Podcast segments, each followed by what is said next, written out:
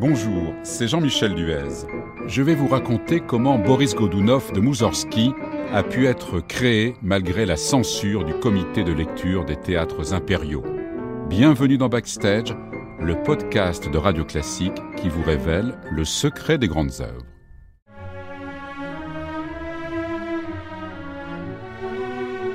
Pour Moussorski, en matière d'opéra, la troisième tentative fut la bonne.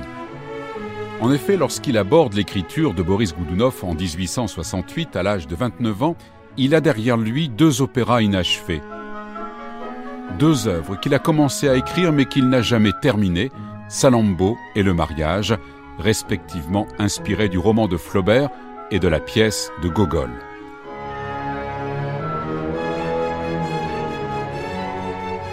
À la fin de cette année 1868, un ami de Moussorski, professeur d'histoire russe, attire son attention sur une pièce de Pouchkine, écrite une quarantaine d'années plus tôt, Boris Godunov.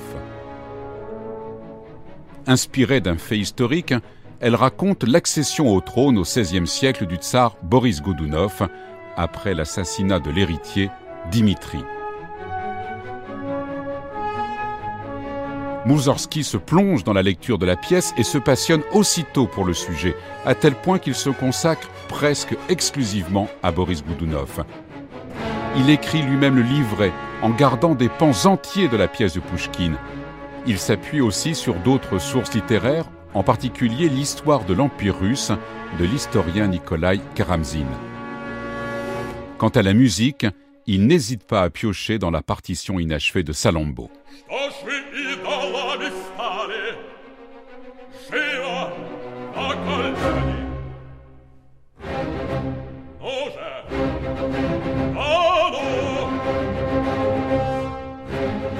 Mais il faut le soumettre à la censure, en l'occurrence le comité de lecture des théâtres impériaux, lequel comité prendra son temps puisqu'il ne rendra son verdict qu'en février 1871 et le jugement est sans appel.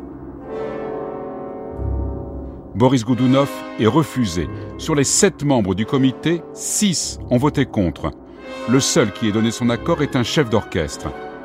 Pour quelle raison ce refus?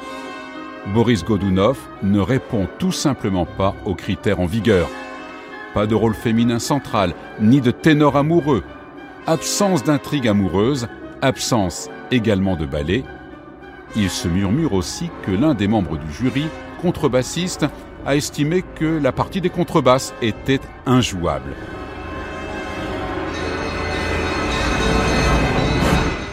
La censure a également exprimé ses réticences à l'égard même du sujet, réticences confortées par l'échec de la première représentation scénique de la pièce de Pouchkine.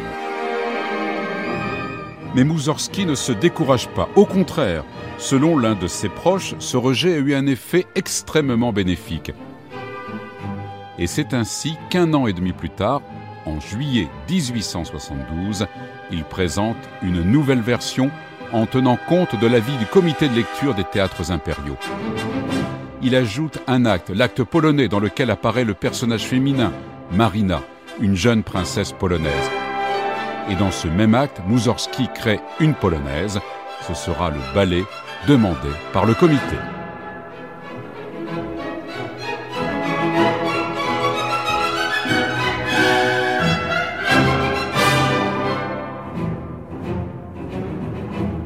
La seconde version de Boris Goudounov est évidemment soumise à la censure.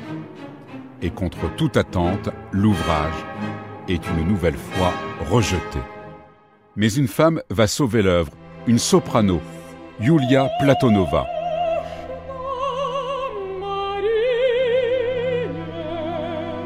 C'est elle qui devait chanter le rôle de Marina. Or, à l'époque, elle est la star du Marinsky et elle menace de ne pas renouveler son contrat si Boris Goudounov n'est pas joué. Elle s'appuie aussi sur le succès qu'elle a obtenu en chantant l'air de Marina au cours d'un concert en avant-première.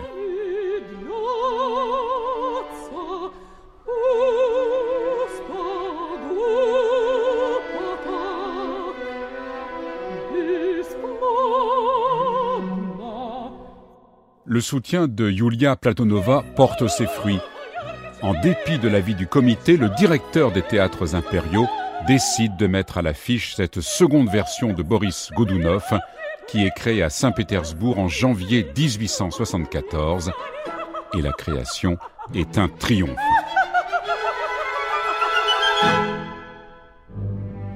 Après la mort de Moussorski, Boris Goudounov connaîtra différentes nouvelles versions.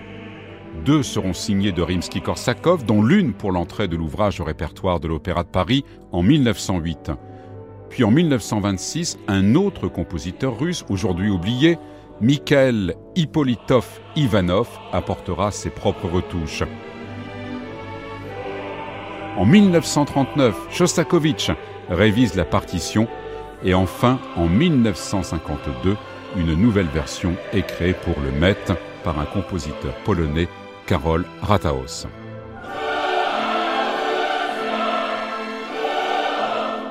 Au-delà de ces différentes versions, Boris Goudounov symbolise l'opéra russe par excellence.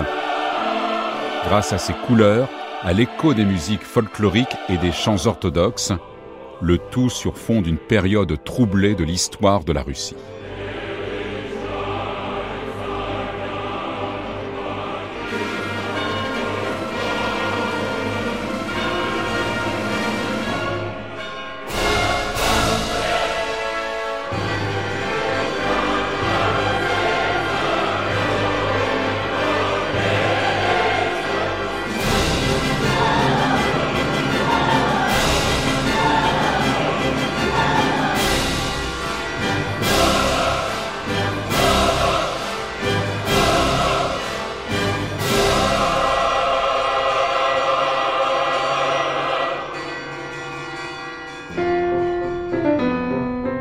Prochain podcast, Scheherazade de Rimsky-Korsakov.